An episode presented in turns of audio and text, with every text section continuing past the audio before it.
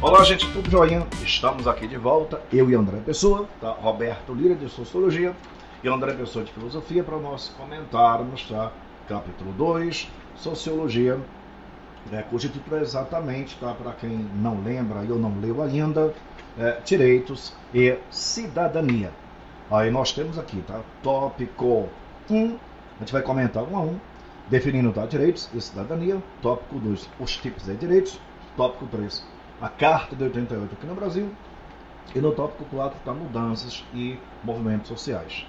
Mas deixe-me entrar, minha gente, rapidamente no mérito para o tópico 1, que é o que a gente vai comentar tá, neste momento. Ele aborda o quê? Ah, direitos tá, e cidadania. Desde já, tá? isso aí existe desde a antiguidade, está passando pela, pelo feudalismo, pela época moderna tá, e até hoje. O que, que é cidadania? É a condição ou a qualidade de todo e qualquer cidadão.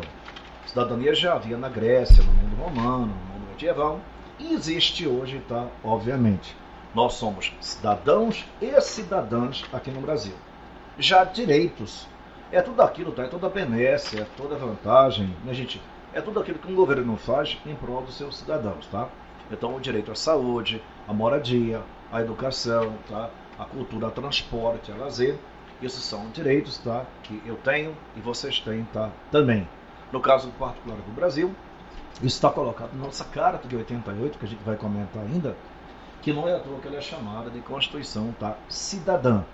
Está bem claro lá que são direitos e deveres nossos. Tá? De forma que eu queria convidar meu amigo André para ele comentar tá, junto comigo rapidamente aqui é, direitos e cidadania.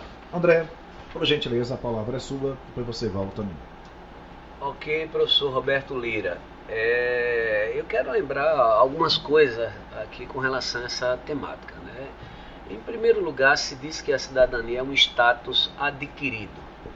Ora, por que, que a cidadania é um status adquirido? A cidadania é um status adquirido porque a cidadania ela não é a condição, digamos assim, natural do indivíduo, mas ela é adquirida através dos movimentos sociais, ok?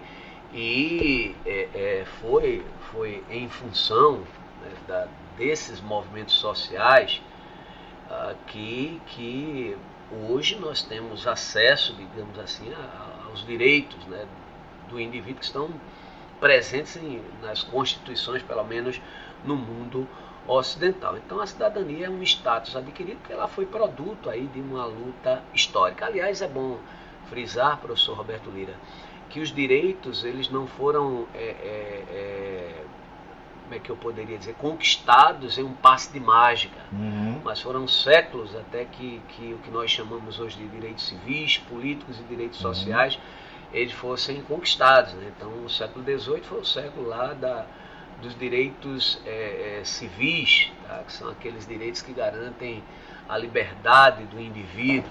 Tá? O século XIX foi o século dos direitos políticos, como por exemplo o direito a votar, a ser votado. E o século XX foi ah, o século da conquista dos direitos sociais, são aqueles direitos que estão ligados à, à, à coletividade. Então, assim, é, é, a, nós conseguimos os direitos, né, obtivemos os direitos a partir de uma, de uma luta histórica, de todo, toda uma luta histórica. Por isso se diz que a cidadania é um status adquirido, professor Roberto Lira. É, e que tem um viés histórico forte, né? Vocês bem lembram que na antiguidade o Código de Hammurabi já trazia direitos.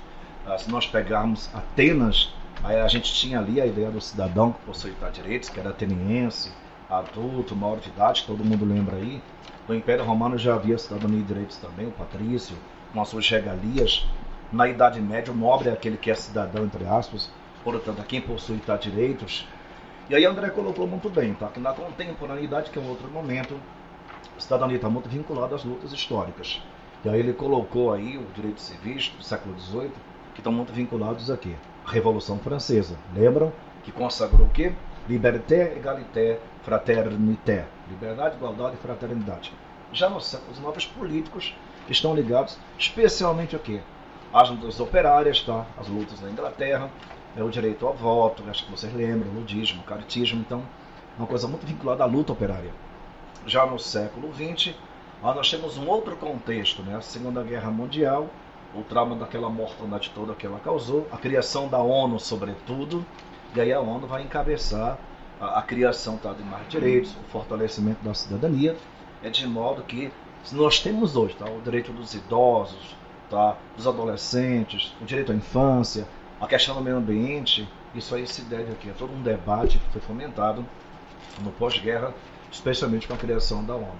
É, Fala-se muito mal da ONU, minha gente, mas a ONU ela, teve um papel preponderante na criação dos vários direitos que estão entre nós tá, até hoje. Ok? Uh, eu deixo um abraço forte, meu nome, e no nome da de André Pessoa também.